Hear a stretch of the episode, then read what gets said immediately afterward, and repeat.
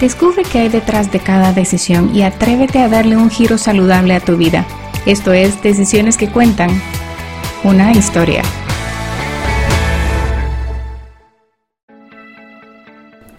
¿Sabes qué es un desorden alimenticio? Hola amigos, gracias por escucharme una vez más. Soy Sharon Falconer, Health Coach y tu anfitriona en este podcast que se llama Decisiones que Cuentan. Nuestra invitada de hoy nos comparte sobre su experiencia con desórdenes alimenticios y cómo ella logró reconocer y superar esta situación. Ella es Astrid Lodman, mamá de un bello bebé que está a pocos días de nacer. ¡Felicidades, Astrid! Es también colega health coach y creadora de la marca de alimentos saludables llamada Bite. Estos alimentos son con productos reales, honestos y productos responsables, sin preservantes artificiales ni químicos que nuestro cuerpo no pueda reconocer y digerir. Entonces escuchemos su historia de éxito y de emprendimiento y dejo con ustedes a Astrid Lotman.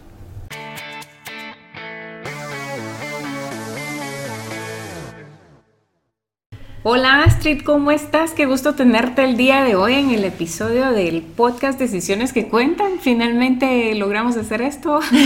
sí. Eh, colega Health Coach adicional. Em, por favor, cuéntanos un poquito de ti, cuál es tu nombre y cómo fue que empezaste en esto de lo de Health Coach.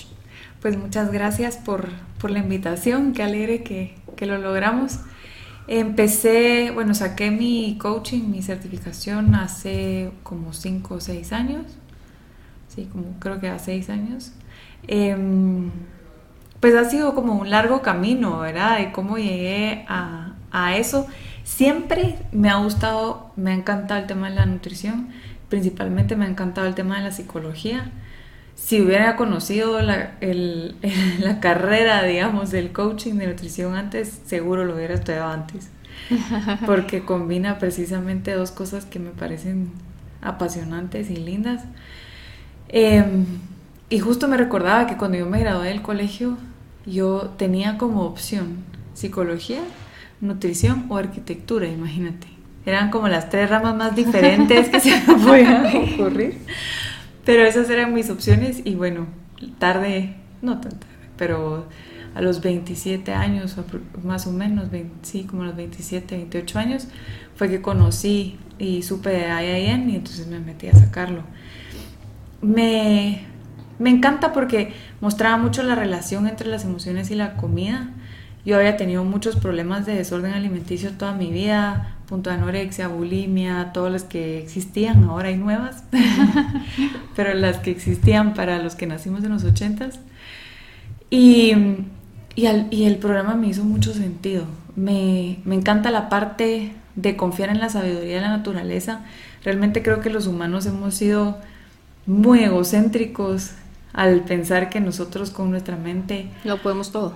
Todo lo podemos, todo lo sabemos, ¿verdad? Todo toda nuestra ciencia y nuestra tecnología, pero realmente si uno mira un árbol o mira una hoja de un árbol o simplemente un, un grano de arena, te das cuenta de la perfección que hay en la naturaleza. No tiene mucho sentido que un animal en la naturaleza se pueda alimentar, reproducir, ¿verdad? vivir una vida eh, que corresponde a cada animal, cada uno vive diferente, pero no ves animales obesos, no ves animales diabéticos, digamos, ese tipo de cosas. Entonces, no, no confiar en nuestro cuerpo, en nuestra naturaleza o alimentarnos de cosas que no son las que están en, en la tierra, pues realmente no tiene tanto sentido, ¿verdad? Pero así es como crecimos, así es como aprendimos. Y me encantó que principalmente en el coaching te hacían como este, yo no sé si a ti te impactó tanto, yo sentía que lo decían a cada rato, pero decían, mire, una persona con obesidad crónica, ¿verdad? O sea, ya eh, terrible, sabe que si se come una pizza grande diaria, va a continuar subiendo de peso o va a poner en peligro su salud, pero aún así lo hace. Entonces no es un tema de conocimiento, es un tema emocional, ¿verdad? Y creo que mi generación tal vez no habían tratado esa parte emocional, ¿verdad? Creo que es muy común escuchar, ahí los oyentes estarán de acuerdo conmigo, gente que, ah, es que dichosa tú que tienes fuerza de voluntad, es que yo no logro, yo me lo propongo y no lo logro, y todo es como echarme la culpa por no ser disciplinada, pero no nos ponemos a pensar en esas relaciones emocionales que establecimos con la comida desde el momento en el que nacimos y la persona que más nos amaba y nos cuidaba era la que nos alimentaba. O sea, se establece esa relación luego a través de premios, por ejemplo, que a los chiquitos le decimos, bueno, si te, si te portas bien, te llevo a McDonald's, ¿verdad? O... ¿Cuál era la recompensa, verdad? ¿Qué tipo de recompensa también? No puedes comer postre hasta que no te acabes tu brócoli. Y hoy en día, pues, al menos los que hemos trabajado más del lado del coaching, nos damos cuenta que un niño puede que le fascine el brócoli, que los que tenemos las etiquetas somos nosotros. Yo di clases en un preescolar también, muchos años, y me acuerdo de alumnos extranjeros que les mandaban una reflexión súper extraña, entre comillas, para nosotros. Y por un lado son todos los orientales, que de repente les mandaban una cebolla, ¿verdad? O un huevo negro que tienen soya. Y abríamos esas loncheras y tenían olores súper fuertes, ¿verdad? Y todos decíamos, ah, ese niño cómo come eso, ¿verdad? Em, también tenía una niña europea que le mandaban sardinas. Y, ahí se puede dar uno cuenta de que lo que uno va heredando no solo son los genes, sino que también son los hábitos, porque básicamente esto es cultural y son hábitos culturales. Entonces, ¿qué es lo que nosotros le heredamos también a nuestros hijos, verdad? La, la Standard American Diet, que es la SAD, es la triste dieta americana. Sí. Entonces tenemos que ir cambiando ese chip también para ver qué es lo que nosotros le estamos dejando de legado a nuestros hijos. Sí, sabes que es muy, em, el tema es muy de ejemplo. Yo di también unas charlas en colegios, en preescolares de prevención de desórdenes alimenticios. La gente pensaba, ahí está, qué loca, verás, un bebé de tres años y ya está hablando de prevención de anorexia, ¿verdad? Pero es precisamente en esas edades donde uno pues está como esponjita aprendiendo todo. Yo le decía a las mamás, ¿usted quiere que su hijo no tenga un desorden alimenticio? No lo tenga usted. Porque no se puede fingir, porque te delatas de otras maneras. Claro. Siempre lo vas a delatar cuando haces una comparación, cuando hablas de que si tu blusa te hace verte gorda o no, ¿verdad? O, ay, qué linda esa niña, es toda delgadita. O sea, si uno no hace el trabajo, se lo enseña a sus hijos, ¿verdad? Yo, anécdota chistosa, me enteré ahorita, a mis 35 años, que a mi mamá no le gusta el pepino. y fue de la forma más extraña porque pasándole en la mesa le digo, mami, no, no vas a comer pepino. No, a mí no me gusta. ¿Qué? Digo, tenés toda la vida de darme pepino. Dice, sí, pero nunca he comido. Wow, le digo, qué máster, nunca me di cuenta que tú no, lo, tú no lo comías. Pero aparte de esa pequeña excepción, claro, si ella hubiera comido mal, nosotros, no importa si nos forzan, igual hubiéramos terminado comiendo mal, ¿verdad?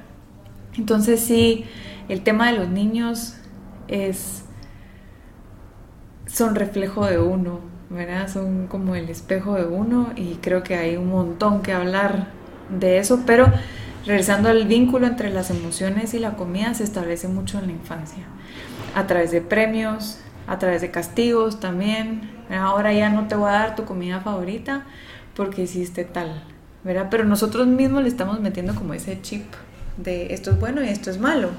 Al final la comida es comida y no debería tener un componente más allá de, claro, produce eh, buenas sensaciones porque te gusta y claro que tú tienes un gusto particular. No estoy diciendo que, ah, no, la comida solo es como echarte gasolina. No, sí, hay que disfrutarla, pues definitivamente hay que disfrutarla y definitivamente tenemos gustos distintos. Pero no debería ser determinante en si nos sentimos bien o mal acerca de nosotros mismos. Y es que el gusto también, también se puede formar. Porque no necesariamente nace uno con, uno no nace con un gusto porque realmente no traes ese conocimiento hasta que lo empezás a probar. Pero si te empiezan a alimentar de cierta forma, tu gusto se, se empieza a inclinar por esa tendencia. Y hay otros productos que uno no los prueba porque en la casa nunca se los dieron. Y cuando los llega a probar, dice, uy, no, esto qué amargo, esto no me gusta, o esto tiene X o Y tipo de sabor, ¿verdad? Entonces la tendencia que uno trae, porque así empezó de chiquito, a través de lo que empieza uno a recibir de parte de los papás, le va generando ese gusto y ese paladar. Pero si desde pequeño le empiezan a enseñar a uno a comer los vegetales, a comer el brócoli, y tal vez no tantas cosas azucaradas, uno empieza a tener este gusto por las otras, los otros sabores también. Sí, yo te diría dos cosas. Número uno, no ver el gusto como algo estático, porque yo no sé si a ti te ha pasado, pero a mí me ha cambiado el gusto con los años. Ah, a mí también. Ahorita tengo nuevos, nuevo paladar también. ¿Verdad? O sea, a uno le cambia, es algo que no es estático, no es como si a mí de niña y no el embarazo es otro asunto también. y el embarazo es otro cuerpo. El embarazo definitivamente sí es una sorpresa. Le da uno otro paladar, increíblemente otra cosa. Yo primer trimestre del embarazo no me pasaba nada dulce. O sea, no me pasaba nada dulce. No me pasaban las barritas Bite. Casi me muero. Pero solo cosas saladas. Súper extraño. Yo siempre he sido más de, de que me gusta lo dulce. Pero eso es una cosa. Y la otra cosa es, claro, parte de la industria alimenticia, la, la, comida rápida, los alimentos procesados, hacen como muchos trucos para que tú también tengas como esta como adicción a la comida, ¿verdad? Y uno es hacer comida muy salada. Entonces, te la salan tanto que no puedes parar, ¿verdad? Esa sensación como de todos los, los snacks salados que uno empieza y no puede parar y realmente lo que tenés es una sed espantosa porque estás metiéndote demasiada sal, ¿verdad? O tú vas a un restaurante de comida rápida unas papas son súper saladas, entonces ¿qué es lo que haces? Darle un gran trago a toda gaseosa. Y el agua gaseosa es súper dulce, entonces regresas a lo súper salado. Y eso te mete como en este círculo vicioso de muy salado, muy dulce, muy salado, muy dulce, que te hace que no pares de comer. Que lo demás lo, sientas un, lo sienta uno sin sabor. Y después te comes un banano y esto no sabe nada, hay que echarle miel. Pero eh, realmente cuando uno se sale como de ese círculo, yo no sé si a ti te pasó, para mí sí fue así. Yo de repente decía, me quité el azúcar y decía, wow, el banano es dulcísimo. Se me hace súper dulce, o sea, las frutas son súper dulces, no necesitan endulzarse más. Un yogur natural, tampoco, un té tampoco lo endulzo. A, mí me pasó exactamente lo que estoy diciendo, porque yo antes de, de todo este, de esta nueva etapa de mi vida, yo no cocinaba, en primer lugar no cocinaba. Y entonces la que cocinaba en la casa era la señora que me ayuda. Y para hacérselo más fácil, comprábamos todo enlatado, empaquetado y casi que solo para abrir y servir. Claro. Y todo eso trae todos estos preservantes y sabores artificiales de los que tú hablas. Y, y entonces imagínate, yo probaba un vegetal y decía, ay no, esto de verdad no tiene sabor. Pero cuando decidí hacer el cambio fue así, bueno, ahora yo voy a cocinar, porque yo quiero ver qué es lo que yo le estoy poniendo a mi comida. Y al principio sí, uy, esto me salió feo, no me gusta, no tiene sabor. Pero entonces empezar a usar esa mezcla de especies y de sabores que realmente lo que ayuda a que la comida tenga sabor, porque si solo se pone la espinaca en la sartén sin nada, definitivamente no va a saber bien, ¿verdad? Pero ya combinado con las otras especies ya tiene otro... Sí, es el ejemplo de, sabor del consumé, por ejemplo. Nuestras mamás, por lo menos, esa generación, es como inaudito que no le pongas. Cierto. Mi mamá me decía, Yo recuerdo eso también. ¿Verdad? Y mi mamá me decía, pero te quedó delicioso, ¿qué le pusiste? Ajinomoto, creo yo que era otro. Ese era otro, ajá. dice, ¿qué le pusiste? yo, especies. Eh, entonces que no uso consomé, pues, ¿verdad?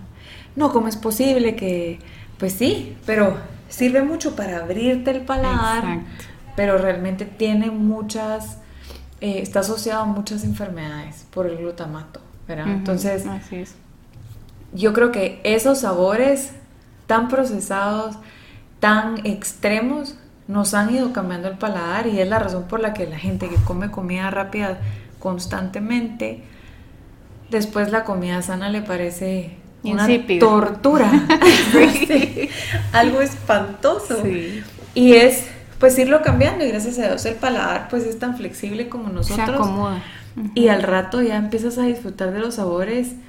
Es, es como una desintoxicación que uno tiene Una que hacer. Porque obviamente cuando estás acostumbrado a algo y lo haces uno tan constante, dejar de hacerlo, el cuerpo como que dice, ¿qué está pasando aquí, verdad?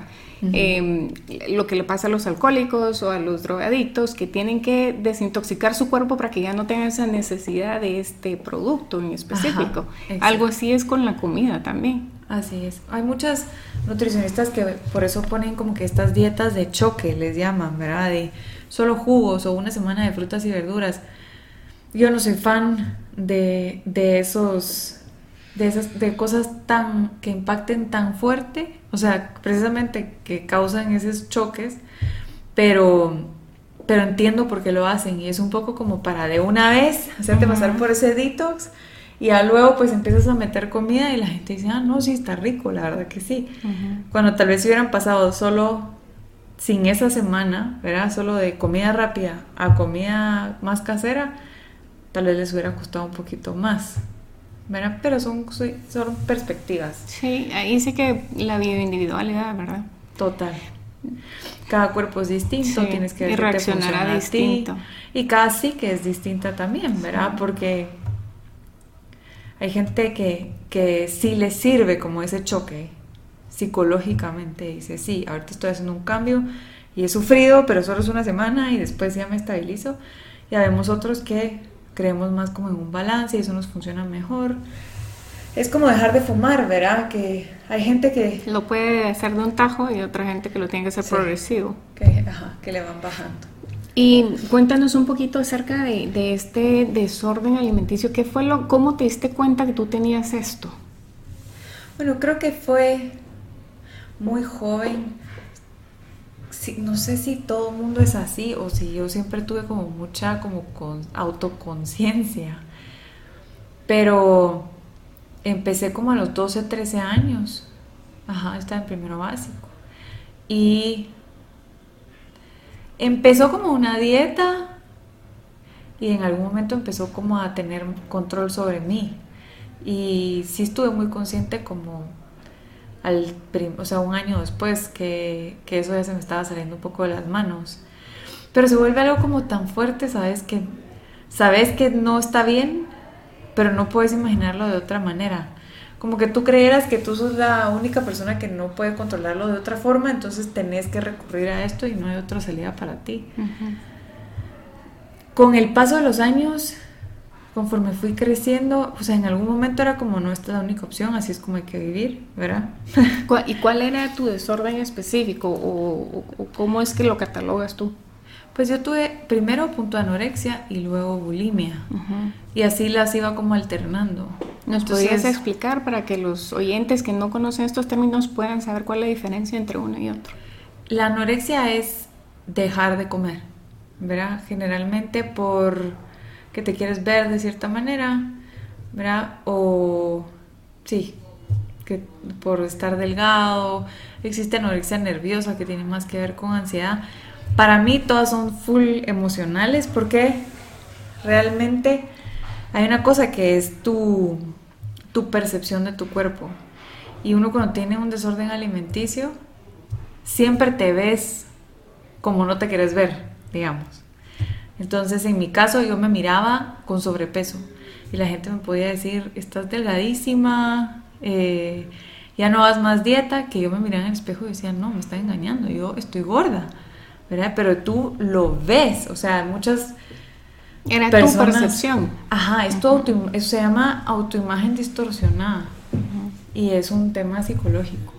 Muchas personas no lo entienden y dicen, ah, la gran, esta todo el día se queja de que está gorda porque quiere que le digan que está flaca, por ejemplo, es uno de los comentarios que he oído.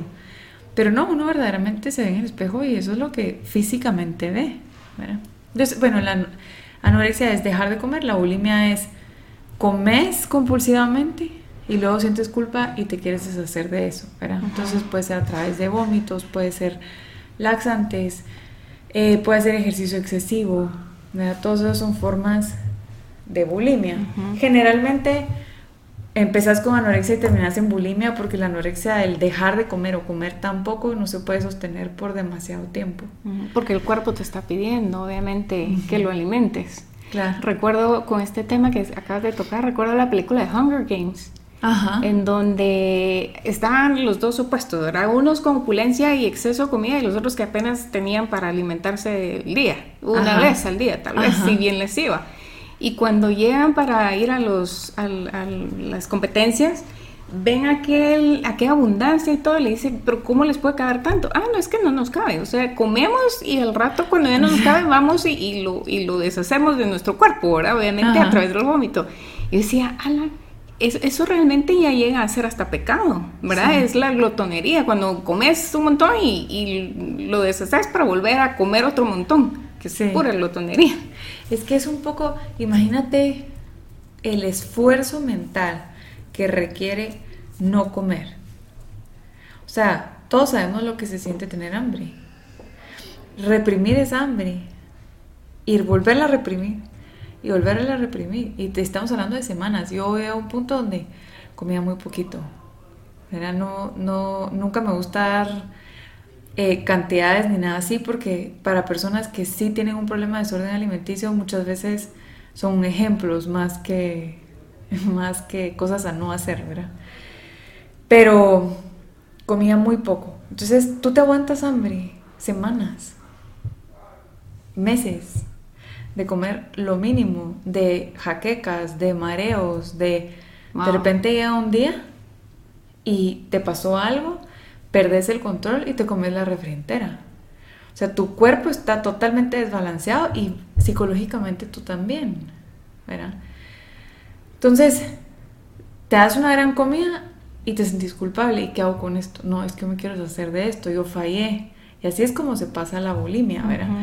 Entonces ya se vuelve una cosa de, no, no, no, es que yo no quiero comer, abro la refri, me descontrolé. Claro, porque el cuerpo te lo está pidiendo tu cuerpo se está muriendo de hambre y eso es natural. Entonces es impresionante realmente la fuerza mental que, está detrás de todo eso en negativo. Obviamente yo, bueno, he trabajado con personas con desórdenes alimenticios, un poco del lado del coaching, ¿verdad? Más del lado intuitivo, que, que yo tengo una especialidad en eso, pero realmente pues fue mi experiencia por tantísimos años, desde los 12, 13 años hasta los 27 más o menos. Pero lo interesante es que mucha gente que está en esto no se da cuenta y piensa que ese es un estilo de vida normal. Y por más que la gente se lo diga y le diga, mira, pero eh, tu salud, etcétera, etcétera, la gente se bloquea y dice, no, lo que pasa es que usted quiere verme gorda o con sobrepeso, qué sé yo, ¿verdad? Pero realmente ellos creen que es un estilo de vida normal. Entonces, ¿cómo fue que tú realmente llegaste a darte cuenta que tenías este, este asunto? Pues llegando a los extremos. ¿Alguien te dijo o, tú solita abriste los ojos y dijiste qué estoy haciendo con mi cuerpo? Llegaste a estar enferma eh, a tal punto de, decir hasta aquí ya tengo que hacer algo diferente porque si sigo así me voy a morir. Algo que te haya hecho reaccionar o qué fue? Principalmente, siempre, como te digo, siempre tuve conciencia de que no lo estaba haciendo bien, o sea, que mi relación con la comida no era buena. Lo que es es, o sea, yo, yo, estaba harta, porque al final te controla. Y yo sentía que eso, pues yo quería ser libre de eso. O sea, no te puedo decir cuántas veces yo lloraba enfrente de mi closet porque no sabía qué ponerme, porque con todo me miraba gorda. O porque había comido mal, o porque... Pero era una desesperación y yo creo que todas las personas, cabal como tú dices, yo lo que veo en la sociedad y, y siento que es parte de mi misión como ayudar a la gente a, a crear esta conciencia, por eso hablo de este tema, ¿verdad? Porque sí veo en la sociedad que hay una mala relación con la comida en diferentes niveles. Tal vez no todo el mundo llegó al extremo que yo, ¿verdad? De llegar a estar súper delgada o, o, lo que, o el tema de la bulimia que es bien fácil darte cuenta que tienes un problema si comes por montones y después vas a vomitar y después vuelves a comer y después vas a vomitar, como que ya decís, esto sí, y no es, que normal. eso te enferma también de otras cosas, ¿verdad? La acidez en el esófago, Es horrible. el mal sabor en la boca, y le- todos los ácidos que tiene el estómago que te regresan a través del esófago y de la boca, hasta los dientes se te, Es se horrible. te alteran. Pero hay cosas más sutiles, ¿verdad? Hay formas más sutiles y yo te decía como la comunicación o la forma como nosotros nos referimos a nosotros mismos. Cosas muy simples como, ay, hoy comí pizza, entonces mañana tengo que hacer el triple de ejercicio. Eso no necesariamente es así. O sea, nosotras sabemos que porque un día comiste mal no vas a subir de peso.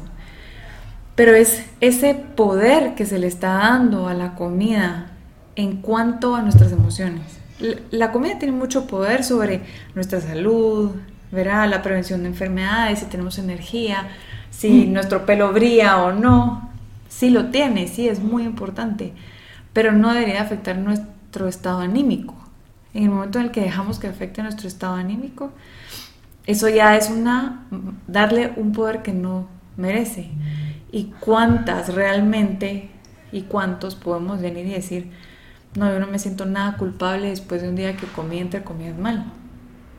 Entonces sí creo que toda esta interpretación, los medios, cuando tú ves la televisión o ves las series, oís a los personajes hablar y decir unas cosas que para mí ahorita me, me despiertan alarmas porque yo ya tengo como muy claro cómo Claro. funciona, porque lo viví, lo sentí y lo superé, gracias a Dios, em, de una manera que, que realmente pocas personas tienen.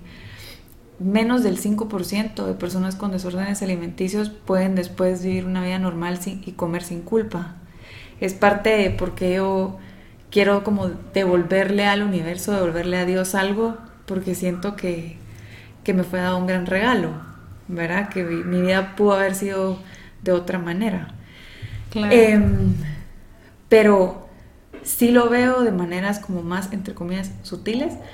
Tal vez ni sean tan sutiles, pero estamos acostumbrados a escucharlas. ¿Verdad? Amigas que dicen, ah, la estoy hecho un cerdo, comí no sé qué. Tal vez es tan natural, lo escuchamos tanto, pero si lo piensas, o sea, ¿cómo te puedes decir eso a ti misma? ¿Verdad? Y lo más importante o digamos lo más trascendental es que como la relación con la comida es negativa, ¿verdad? Eso quiere decir que yo me siento triste, culpable, enojada, frustrada conmigo misma y por eso como. Mientras más me doy ese feedback, más voy a comer, ¿verdad? Entonces, más voy a comer cosas que no son sanas. Porque por un lado me dijeron que esos eran premios, entonces estoy triste, me doy un consuelo, pero después me siento culpable porque eso me va a hacer, porque eso me va a poner gorda y en esta sociedad tener sobrepeso es algo vergonzoso, entonces me digo que doy vergüenza y que qué mal que lo estoy haciendo, entonces me siento triste, entonces vuelvo a comer. Ese Es un círculo vicioso. Es un círculo vicioso. Y se rompe diciendo, pues hoy me di una gran comida y me disfruté y está bien, no me va a pasar nada. Mañana voy a comer sano porque la verdad quiero vivir muchos, vi- muchos Claro. años, ¿verdad? Quiero vivir muchos años y quiero subir volcanes y quiero hacer ejercicio. Y la verdad es que cuando como un pedazo de pastel muy grande me da dolor de cabeza y me da sueño porque el azúcar se me eleva en el cuerpo y pues todavía tengo que ir al súper y tengo que hacer mis mandados y no tengo ganas de tener una jaqueca ahorita, entonces mejor no me voy a comer el pedazo de pastel. Pero estamos dándole otro enfoque, Exacto. ¿verdad? No me estoy Y es un castigando. más a tu salud y a lo que eso provoca en tu cuerpo que, otra cosa totalmente emocional. Aparte que es cierto, ¿verdad? Al final Claro. es cierto. O sea, nosotros comemos comida rápida y a la media hora tenemos hambre. Y ansiedad porque aparte nos metimos mucho azúcar y mucha sal. ¿Verdad? Nos comemos un postre con demasiada azúcar, se nos eleva el azúcar en la sangre y al rato nos sentimos mal. Y ya somos como que más perezosos. Tú te das cuenta en, un, en una empresa, yo lo veo mucho en los call centers, estoy generalizándolo todo el mundo, pero muchas veces en los call centers no tienen horarios de comida en los horarios de comida. Normales. Y tú los ves que fueron a la tienda y entonces una empanada un pan con frijoles. Un Tortrix y una gaseosa. Un Tortrix, una gaseosa, un Red Bull, una cosa así. ¿Y qué es lo que pasa? Estás desconcentrada, desanimada, depresión, ¿verdad? Solo con alimentarte bien harías un mejor trabajo. Claro. Y serías más feliz. Así es. Entonces, cuando yo pienso ahora en cómo yo me alimento, yo pienso en mi salud, pienso en todas las cosas que yo puedo hacer habiendo tenido un desorden alimenticio, habiendo tenido un estilo de vida que no era saludable, ¿verdad? Eh, he visto la diferencia y para mí no es no es difícil. me dicen, ay, dichosa, tú que tenés fuerza de voluntad, no sé qué. Yo, yo no, ustedes creen que yo lucho todos los días por comer sano. Como que yo me tengo que decir, como que fuera un castigo. y no, para mí, yo, yo, yo, yo como delicioso, pues. Como delicioso y como lo que se me da la gana. Lo que pasa es que escojo comer de esta manera porque de esta manera me siento bien y no me duele el estómago, no tengo gases, no tengo dolor de cabeza. La última gripe que me dio fue hace tres años y antes de esa llevaba otros dos de que no me diera gripe, pues. Y mi embarazo ha sido una maravilla, no he tenido ningún problema. Antojos, me han dado antojos de pescado, frijoles, em, chocolate, sí, chocolate oscuro. Sí me han dado ganas como de de repente una cucharada de miel, pero todas cosas que tienen sentido y que son lógicas, que tu cuerpo las necesita, pero no me dan antojos de un bote de helado. ¿Me entiendes? Me dan, sí, yogurt a veces, como que antojos como muy dentro de lo sano que, como te digo, tienen sentido, ¿verdad? ¿Qué es lo que tu cuerpo necesita ahorita? Necesita omega 3, ok. Lógico que me ganas de aguacate, ¿verdad? Pero es porque... por ahí. Ajá. Pero es porque no, no le estoy dando el poder a la comida de afectarme emocionalmente. Entonces ya mi cuerpo me va a pedir. Es cuando nosotros nos salimos como de ese ciclo, porque está la parte emocional, psicológica, y está la parte física. ¿Hay una adicción física? Sí, y es lo que te digo. Eh, el high fructose corn syrup, el jarabe de maíz de alta fructosa, es que está en muchos. Y está en, casi muchos paquetes, snacks y el MSG es la sal, que también es súper adictiva. Los dos recontrademostrado que cancerígenos. Que es el, el, monosodio glutamato. Son súper adictivos y lo que hablamos del paladar y aparte que físicamente pues tú sabes que si te comes algo con mucho azúcar o harina refinada se te sube el azúcar, inmediatamente se te baja, cuando se te baja tu cuerpo te dice Mira, estábamos re bien. Ajá. ¿Qué pasó? Mándame más de eso. Y entonces te dan antojos de lado. Son picos de, energía que, que uno dice, ah, ahorita me siento con energía. Ahí a los media hora está uno más la me dio sueño. Exactamente. Y, ese es el tipo de snacks que generalmente ponen en las conferencias y después toda la gente cabeceando en la conferencia y uno dice, ah, pero ¿será que está aburrida de plática o algo así? Yo fui a un taller y cabal dijeron, ahí les dejamos dulces en la mesa para, para que se puedan mantener concentrados. Y yo como, eh, disculpe, eh, no funciona así, ¿verdad? Yo como, quítelos si quiere que estemos concentrados, ¿verdad? Y reduzca Si, quiere que estemos despiertos, porque si no nos vamos a dormir. Todos, pero sí, esa era la creencia anterior, ¿verdad? Entonces está la parte y, física. y sigue, sí, en muchos lados, en muchos lados todavía. Em, está la parte física y aparte está la parte emocional. Entonces, uno, cabal, cuando, cuando uno da el coaching o cualquier persona que lo quiera hacer en su casa, primero es romper con la parte física, ¿verdad? Me voy a quitar mi adicción al azúcar. Entonces yo me voy a comer un carbohidrato lo más complejo posible por comida. No me voy a pasar de una porción. Almuerzo me como una fruta y mi arrocito está bien, ¿verdad? Pero si me comía cinco carbohidratos al almuerzo, ahora me los voy a comer distribuidos en el día, con eso controlo mis azúcares. Perfecto, ya ordenaste la parte física. Ahora empieza a trabajar la parte emocional. ¿verdad? No, es que me siento gorda o hoy sí tengo mucho antojo de comerme un bote de helado entero, ¿verdad? O abro un chocolate y me lo acabo entero. ¿Qué te pasó hoy? Sí, más o menos ese, ese tipo de cosas son cuando uno está bajo estrés o que le vino algo en el trabajo, una pelea o un heartbreak. ¿verdad? Cosas de mucho estrés generalmente dan ese tipo de cravings y de antojos y adicciones. Cabal, yo lo hablaba con una amiga la vez pasada me dice, es que me siento horrible, estoy gordísima, em, no sé qué me pasa. Digo, ¿qué te pasó hoy? No, nada, un día normal, no sé qué. Pensalo bien. Algo te pasó hoy. Y justo, el jefe la había regañado porque no sé qué. Le digo, ok. No, pero eso es retonto, no me debería de afectar. Sin embargo, te afectó. Claro. ¿verdad? Entonces, ¿cómo combatís eso? Y la, gente, y la gente generalmente no lo enlaza porque no están acostumbrados a tomar nota de los sucesos que han vivido durante el día. Y entonces, como no estamos acostumbrados a tomar nota de esos sucesos, los pasamos desapercibidos y pensamos que solo porque a mí me gusta comer así. Exactamente, eso es lo que, lo que siempre digo en, en, general. Toma, tener siempre un tiempo de silencio para uno, para preguntarse cómo me siento, cómo me han afectado las cosas y hacerlo sin juicio. Porque en este caso particular del ejemplo, es que a mí no me debería de molestar que mi jefe me llame la atención. Pues, ¿te molestó? No tiene nada de malo. Simplemente le das un lugar. Y cuando uno dice, no, es que la verdad es que me siento triste porque siento que hice mal mi trabajo, o no me sentí valorada, o, ¿verdad? Cualquiera pero el no sentirme valorada me recordó yo qué sé qué, ¿verdad? O me hizo sentirme muy triste.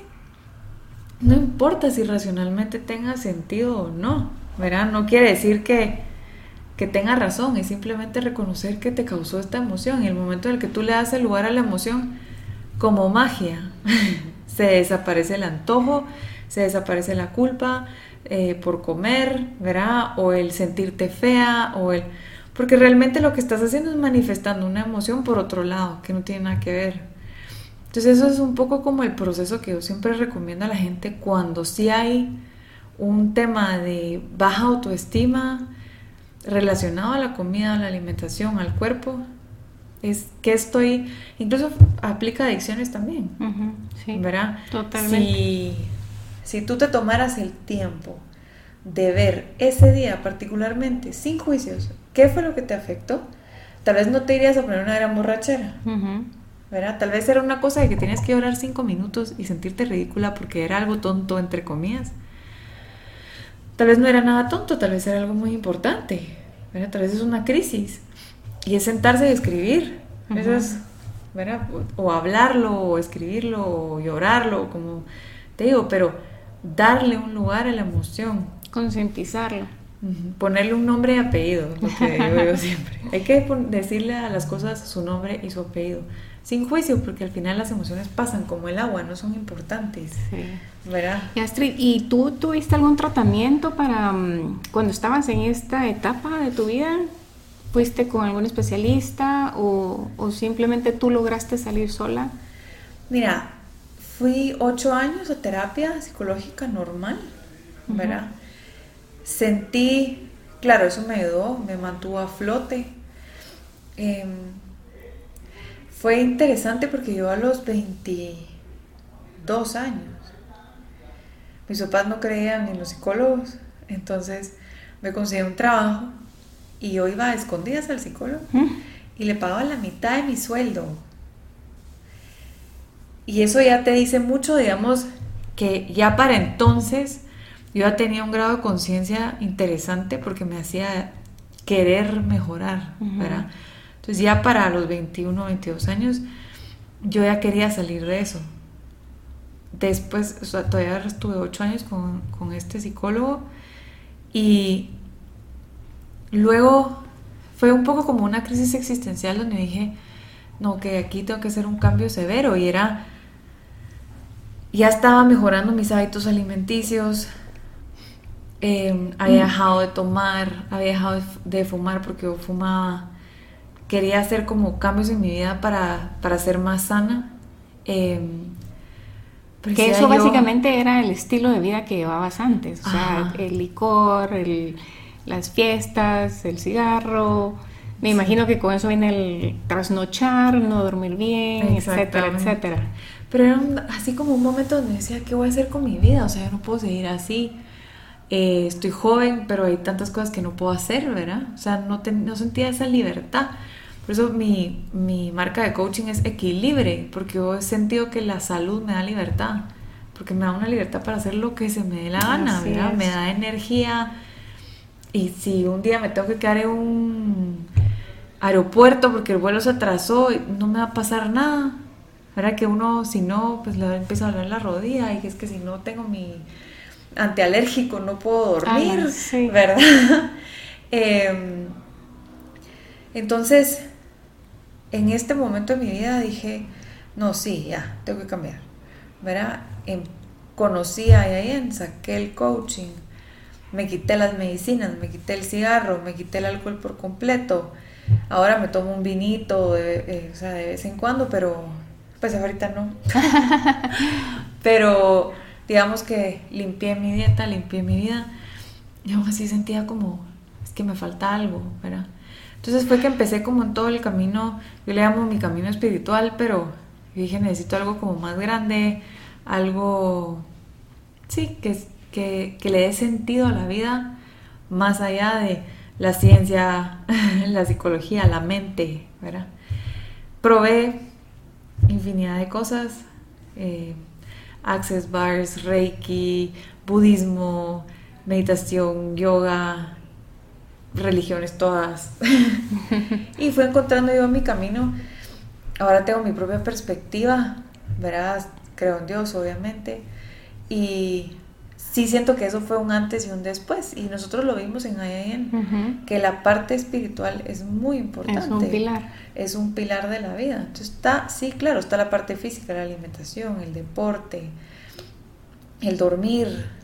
Eh, está la parte de mi relación con mi familia, con mi pareja, con mis amistades, ¿verdad? Que cada una de esas relaciones es importante y cada uno ocupa un lugar distinto. Que son todos los del aspecto de la rueda de la vida. Exactamente.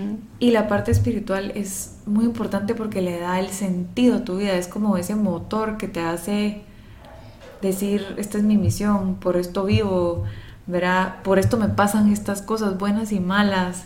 Y cada quien puede tener la propia, yo no, no juzgo ni creo que mi camino sea el mejor. Yo simplemente busqué un camino que a mí me hacía sentido y que me ha funcionado muy bien. Yo sí creo que Dios está en todas las religiones y está con todos, pero tiene su forma de acercarse a cada persona, ¿verdad? Entonces, para mí fue un antes y un después. De ahí en adelante mi sanación fue mucho más rápida. No desacredito todo el trabajo que hice antes porque era necesario y como te digo, me mantuvo a flote. Posiblemente nunca hubiera llegado a esa conclusión si no es por todo el trabajo que ya llevaba, ¿verdad? No, no sé, creo que fue una adolescencia y, una, y una, un adulto joven duro, pero estoy súper agradecida porque hoy por hoy todo lo que yo hago, tanto del lado del coaching como la empresa que puse, tiene que ver, está relacionado con esa historia particular, ¿verdad? Me hace ser una persona tolerante, me hace ser una persona muy empática con este tipo de temas. Si no lo hubiera vivido, no lo podría, no podría ayudar a nadie, ¿verdad? Entonces, siento que mi misión, como te decía, por este regalo que yo recibí de sanación, de poder estar aquí, comer sin culpa, haber ordenado mi vida, no, yo antes era una persona muy ansiosa, ahora yo vivo súper tranquila, soy bien serena. Tengo muchas herramientas, tengo muchos maestros.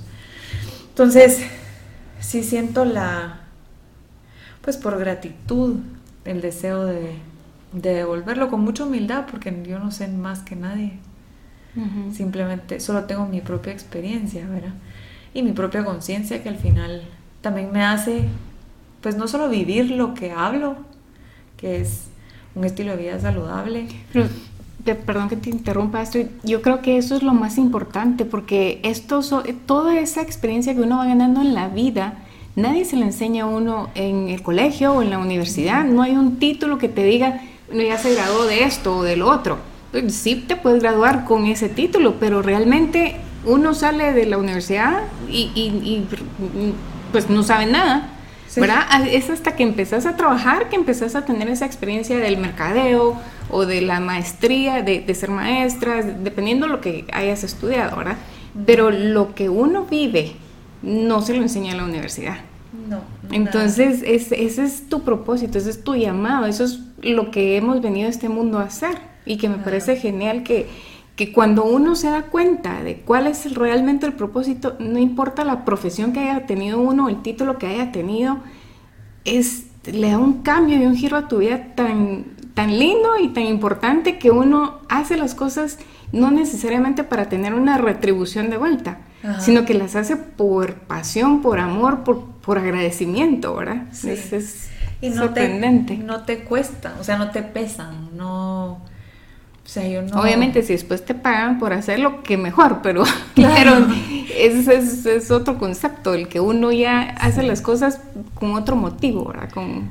Ah, sí, yo sí soy pro, y eso también está entre los pilares de, de salud, ¿verdad? Y de eh, que, es amar lo que haces.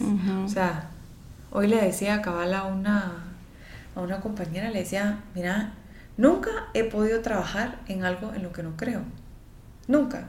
Sí. O sea, no sé si soy yo la que es súper apasionada o, o rebelde o como le quieran llamar. Yo la verdad que cuando, tú, cuando fui empleada de otras empresas, era re buena empleada, era re obediente, trabajaba súper bien, si no estaba nítido, me quedaba hasta tarde. O sea, nunca he sido como de, yo no voy a tener jefe. me encanta tener jefe, no hay problema. Pero siempre he trabajado en cosas en las que creo. Entonces, cuando daba clases en el colegio, en el preescolar, es que yo moría por esos niños. O sea, yo verdaderamente amaba a cada uno de mis alumnos, de verdad. Me hubiera quitado un brazo por cada uno y sentía que mi trabajo tenía sentido, ¿sabes? Aunque era enseñarle las vocales a un niño de tres años, yo lo hacía con amor y para mí eso, eso le daba sentido porque el niño iba a sentir ese amor, ¿verdad? En, en, cuando fue el hacer coaching, dar coaching, también tenía, por supuesto, que tanto sentido. Imagínate con una historia personal, para mí ayudar a otras personas a ir encontrando esa libertad que te da la comida y el estilo de vida saludable, ¿verdad? Mire, ya no tengo que tomar tantas medicinas o bajé tanto de peso, entonces pude ir con mis hijos a jugar, yo qué sé, a un parque, cosas así. Es que son historias que, que conmueven. Claro. Pareciera tonto, pero es hasta que te enfermas. Que uno se da cuenta. Que te das cuenta de cómo te limita la enfermedad de cómo te roba de toda tu libertad, porque es que podés tener un trabajo que te tiene castigada 12 horas al día y renuncias a ese trabajo y se acabó. Pero cuando tú tienes un cáncer o tú tienes una diabetes o tú tantas, tantas cosas, estás postrada en una cama y no te puedes levantar. ¿Cómo? no puedes hacer nada. Eso sí es adiós libertad. Y no lo valoramos porque ahorita estamos bien y nuestro cuerpo es tan resiliente. Ala, sí, totalmente. Que aguanta y aguanta y aguanta y aguanta y Hasta que dice ya no más. Hasta que dice ya no más. Y nosotros creemos que somos Superman y a mí no me pasa, a mí no me afecta. Pero sí. Y recuerdo, bueno, ahorita fuera de micrófonos mencionaste que, que hubo una inclinación por la dieta paleo y después ah, esto, ¿esto fue antes de, de, la certificación de Health Coach o después ya siendo Health Coach? Después, creo que con la certificación estudiábamos como ahí vemos todas las dietas, ¿verdad? Sí, ahí se ven X dietas. ¿Cuántas dietas? Como ciento y pico, 125 iban ahorita que yo, que iba a cerrar la certificación. Eso fue el año pasado. 24 más. O sea que ahorita para esta fecha han de haber no sé cuántas más porque son cantidad de tendencias las que salen. Pues yo, como, o sea, miraba una y era tan interesante, me imagino que sigue siendo, pero te presentaba si estabas viendo la macrobiótica, el tipo que la había estudiado y había escrito el libro era el que te daba la conferencia. Y tú terminabas de oír la conferencia y era como, wow, la macrobiótica es la mejor dieta que existe, la voy a hacer. Mirabas a Astrid en orgánica comprando quinoa, milen, todos los granos que podían haber. Y esto es lo que voy a hacer, ¿verdad? Y lo intentaba. Y luego te decían todas las contras de la macrobiótica. Así, otro científico y tú, híjole. y entonces, entonces ¿qué hago? Y entonces salía, ¿cómo se llama el de ahí, ahí en el peloncito? Joshua. Joshua, dando una plática que decía básicamente cada cuerpo es distinto, busque lo que le funcione a usted. Y uno, bueno, gracias. Siguiente, vegana. Y llegaba el tipo que escribió el famoso libro y te daba la cátedra y tú decías, no, la dieta vegana, eso es lo más sano que hay. Mañana soy vegana, siguiente semana todos los contras de la vegana y tú, la verdad, esto no, Joshua otra vez, busque la que sea perfecta. Que, bueno, la verdad es que probé, yo sí probé todo, compré todo, hacía todas las recetas. Em, la que más me gustó, porque yo estudié originalmente antropología en la U, fue la paleo, porque me hacía sentido, como yo había estudiado la evolución del hombre, que realmente la última evolución del hombre había sido con una dieta... Ajá, la última evolución física, ponete, cuando ya quedó sapiens sapiens, había sido una dieta de mm, eh, frutas, nueces, carnes. Sí, es que en esa época tampoco estaba lo que salió con la revolución industrial, todos los granos y esta otra tendencia. No había agricultura todavía. Entonces era una dieta de cazador y recolector. Entonces dije, sí es cierto, a partir de ahí no hubo una evolución genética. Entonces sí estamos diseñados para comer carne animal.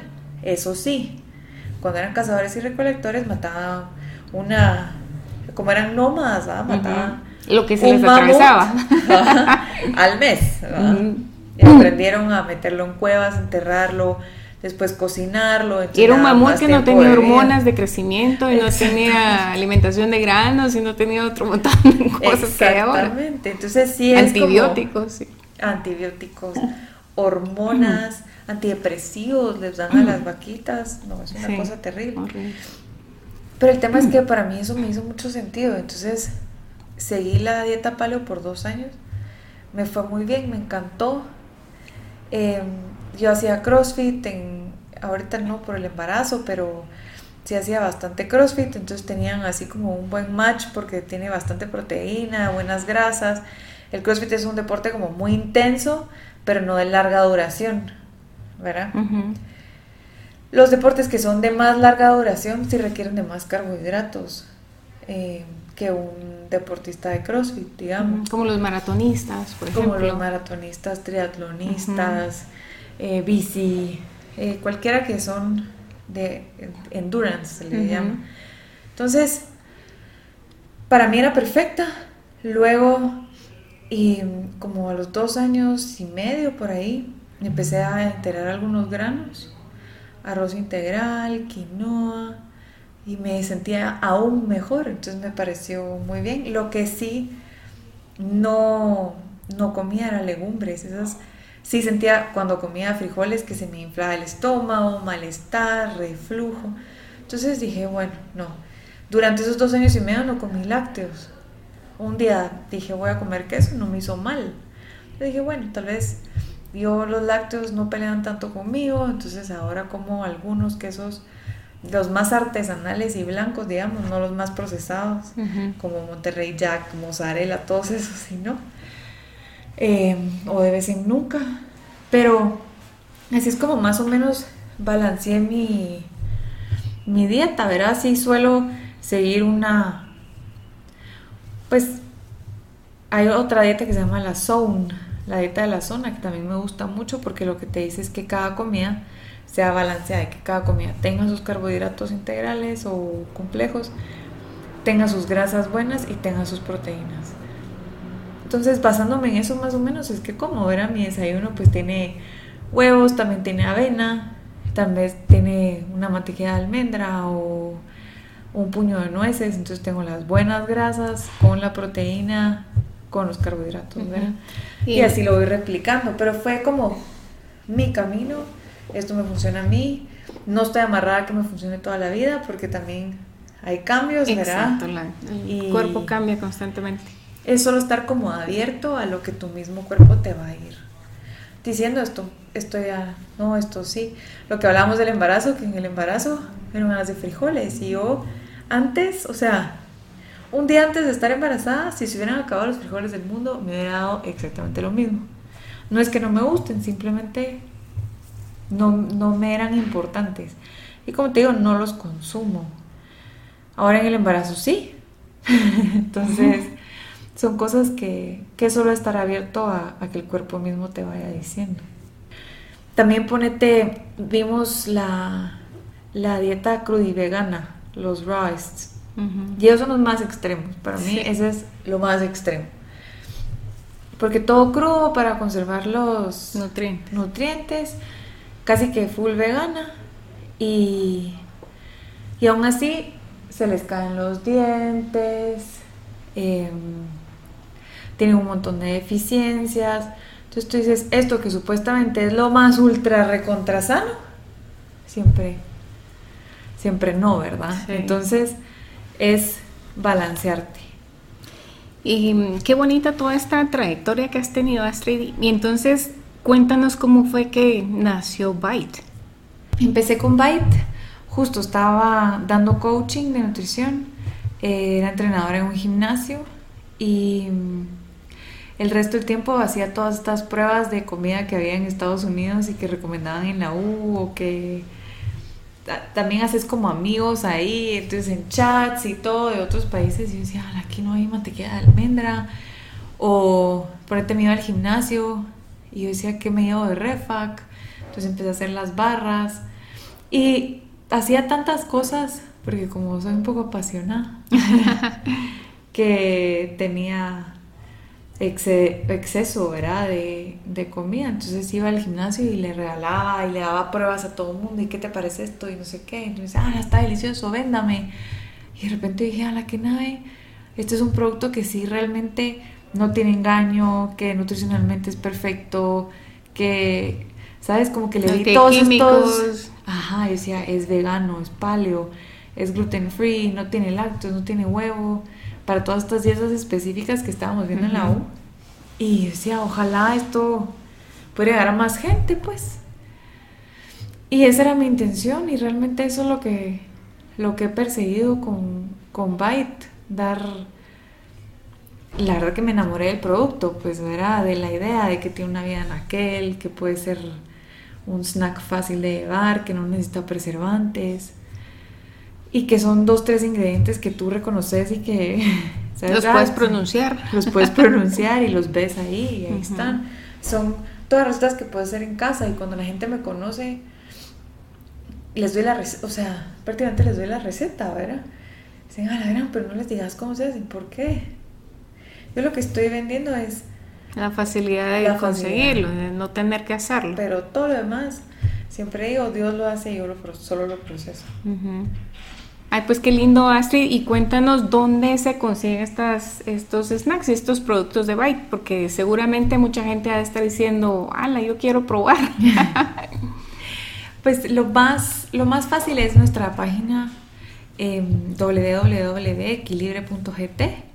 Ahí está pues un poco mi blog y, si quieren seguir oyendo temas así de, de nutrición, cuando tengo un segundo me trato de escribir. Eh, y en la segunda parte pues está la eh, Byte Market y ahí están todos los productos Byte y también otros emprendimientos de pues gente que está haciendo igual comida honesta, verá artesanal, orgánica, natural, como de la misma línea, y, y, pues nosotros los apoyamos en, en ponerlos en la tienda y encargarnos de distribuirles el producto, pero más porque creo que mientras más gente haya con esta conciencia, con esta comprensión de por qué comer sano es tan importante, ¿verdad? Y sano desde la perspectiva de clean, ¿verdad? De, limpio de, químicos. Mientras más hayan, pues mejor vamos a estar todos, ¿verdad? Y, las marcas que están ahí, pues son igual de apasionadas y puro corazón, igual que nosotros en Byte. Entonces, hay varios productos y está otra parte que habla solo de productos Byte. Estamos en algunas tiendas, la intención es ir como que estando cada vez más cerca de... Abarcando más el mercado. De nuestros clientes, pero es la forma más fácil. Tú te metes ahí, seleccionas y te lo mandamos a domicilio. En redes sociales también, ByteGT. Eh, en, en, Facebook es Byte by Equilibre. Como te decía, Equilibre ha sido mi marca de coaching. Entonces, por eso están amarradas. Pero, pero son las, pues al final dos cosas distintas, ¿verdad?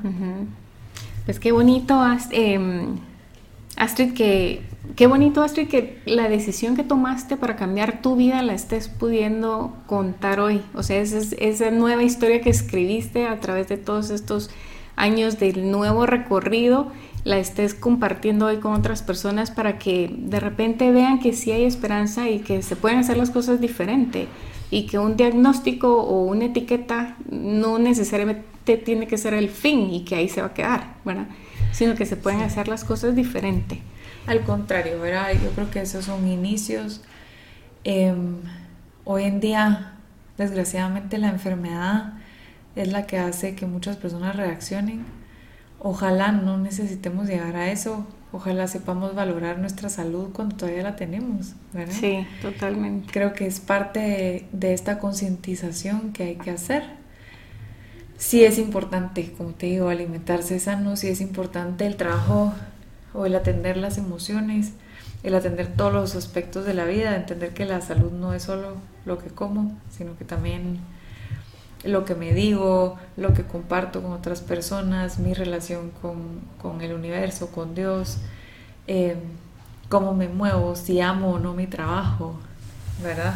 Pero sí ponerle esa importancia porque es calidad de vida, puedes tener una vida linda y no disfrutarla.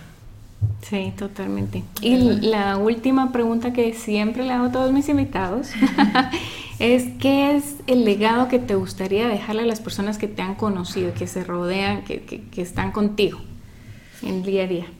El legado, eh, no sé, a mí me gusta sentir que, que soy un ejemplo de, de alguien que ha encontrado mucha paz interior y cada, pienso que cada persona tiene su propio camino yo, mi camino no es tu camino, ni, de nada te serviría si yo te hago un mapa de qué fue lo que yo hice para que lo hagas igual. Pero lo único que yo te puedo dejar es un ejemplo de que no tengo paz siempre el 100% de las veces, pero que sí se puede. Y a mí me hubiera gustado conocer a alguien que me pudiera decir eso. Como, mira, no tiene que ser a mi manera, pero yo sí te digo que existe ¿verdad? Que existe esa como paz interior, esa tranquilidad. Y el y que si uno se esfuerza y trabaja por sus sueños realmente, pues poco a poco se van armando, ¿verdad? Entonces, eso es lo único que creo que uno puede aportar al mundo. Es un ejemplo de, de esperanza, de que todo puede estar muchísimo mejor. Ay, qué lindo. Muchas gracias, Astrid, por tu tiempo y por compartir tu historia con, con el mundo. es un placer, gracias por la invitación. Ok, bye.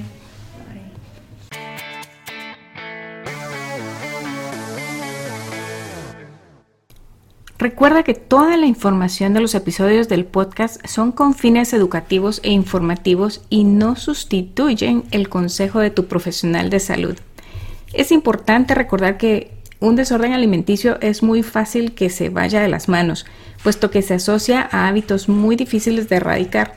Los desórdenes alimenticios son problemas clínicos graves que requieren un tratamiento profesional de médicos, terapeutas, nutricionistas y coaches. Recordemos que el ejemplo puede hablar más que mil palabras y los niños ven lo que hacen los padres y adoptan las mismas costumbres, por lo que es más fácil que nosotros como padres empecemos a adoptar costumbres y conductas y actitudes saludables que se puedan practicar en familia. Bueno, ahora les tengo un lindo regalo de parte de Astrid y los productos Byte y consiste en un 15% de descuento al momento de que hagas tus pedidos de los productos y proporciones el código DC001 al momento de hacer tu pago. Puedes hacer tus pedidos al 45 24 99 22 o directamente desde su página web que es equilibre.gt aquí en esta página podrás ver el listado de los productos que tienen disponibles. Todo tu producto lo llevan hasta la puerta de tu casa. Esto actualmente está disponible solo para la ciudad de Guatemala. Si te ha gustado esta conversación, compártela. Estoy segura de que alguien puede salir beneficiado con la información del día de hoy.